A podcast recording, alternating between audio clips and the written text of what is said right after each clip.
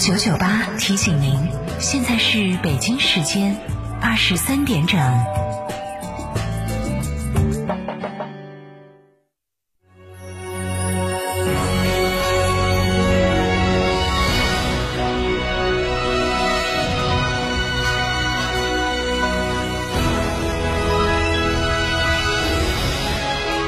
成都的声音，FM 九九点八，成都电台新闻广播。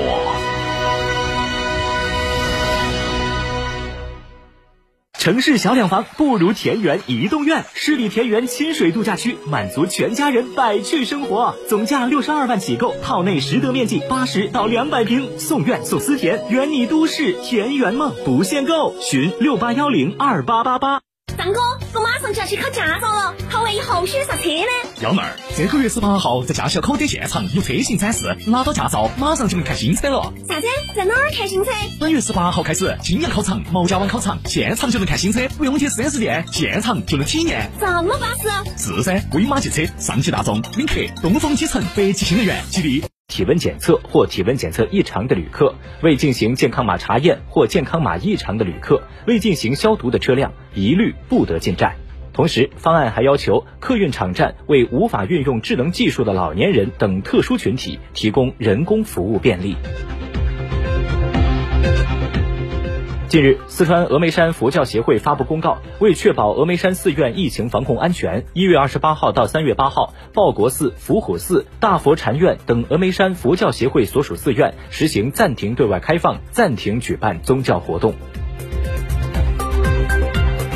来自成都市住建局官方微博的消息，目前成都2021年第三十一届世界大学生夏季运动会场馆设施正加紧建设改造中，主场馆东安湖体育公园、核心场馆凤凰山体育公园等十三处新建场馆已全部完成主体结构施工，预计今年预计将于今年四月全部完工。二十九号下午，银行业理财登记托管中心发布《中国银行业理财市场年度报告（二零二零年）》。截至二零二零年底，银行理财市场规模达到二十五点八六万亿。二零二零年净执行产品存续规模及占比持续快速增长。截至二零二零年底，净执行理财产品存续规模十七点四万亿，同比增长百分之五十九点零七。净值型产品占理财产品存续余额的百分之六十七点二八，上升二十二点零六个百分点。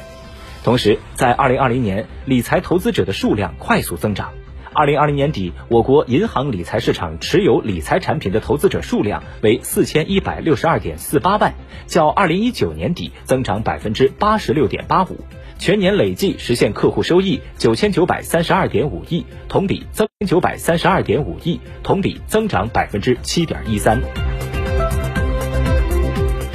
商务部有关负责人介绍，二零二零年我国消费稳步复苏，对外贸易再创新高，利用外资逆势增长，“十三五”商务发展圆满收官。数据显示，二零二零年社会消费品零售总额三十九点二万亿元，最终消费占 GDP 比重达百分之五十四点三。消费仍然是经济稳定运行的压舱石，其中汽车销量连续十二年全球第一，实物商品网上零售同比增长百分之十四点八，连续八年成为全球第一大网络零售市场。对外贸易再创新高，全年货物进出口三十二点二万亿元，增长百分之一点九，总量规模和国际市场份额双双创下历史新高。近期，交通运输部明确要求各网约车平台尽快优化服务，便利老年人打车出行。二十二号开始，滴滴、手机、高德等多家平台陆续开通了老年版网约车小程序或是软件，界面更加简洁易操作。有平台为老年人提供了十个常用地址，可提前输入超市、学校、子女住址、医院等场景的地址。当老年人有出行需求时，仅需打开小程序，选择常用地址即可呼叫约车，实现一键叫车。除此之外，针对手机使用困难的老年用户，不少网约车平台也陆续开通了电话叫车、亲情号叫车等功能。行驶过程中可实时同步子女，确保老年人出行安全。订单还支持现金或亲友代为支付。还有平台为老年版网约车添加了人工智能语音技术，在每一步关键动作的时候都会提醒老年人，来降低学习的难度。根据交通运输部的相关要求，老年人用车产品要争取在春节前全部开通试运行。视线转向国际，当地时间二十八号，世卫组织欧洲区域办事处主任汉斯克鲁格表示，一方面，新冠疫给抗击疫情带来了很大的希望，但另一方面，新出现的新冠病毒变异毒株带来了更大的不确定性和风险。他表示，在欧洲有三十五个国家开始接种疫苗，共接种了约两千五百万剂，但是现在出现了让人们更加担忧的新冠病毒变异毒株，增加了疫苗接种任务的压力。人们对于疫苗开发生产。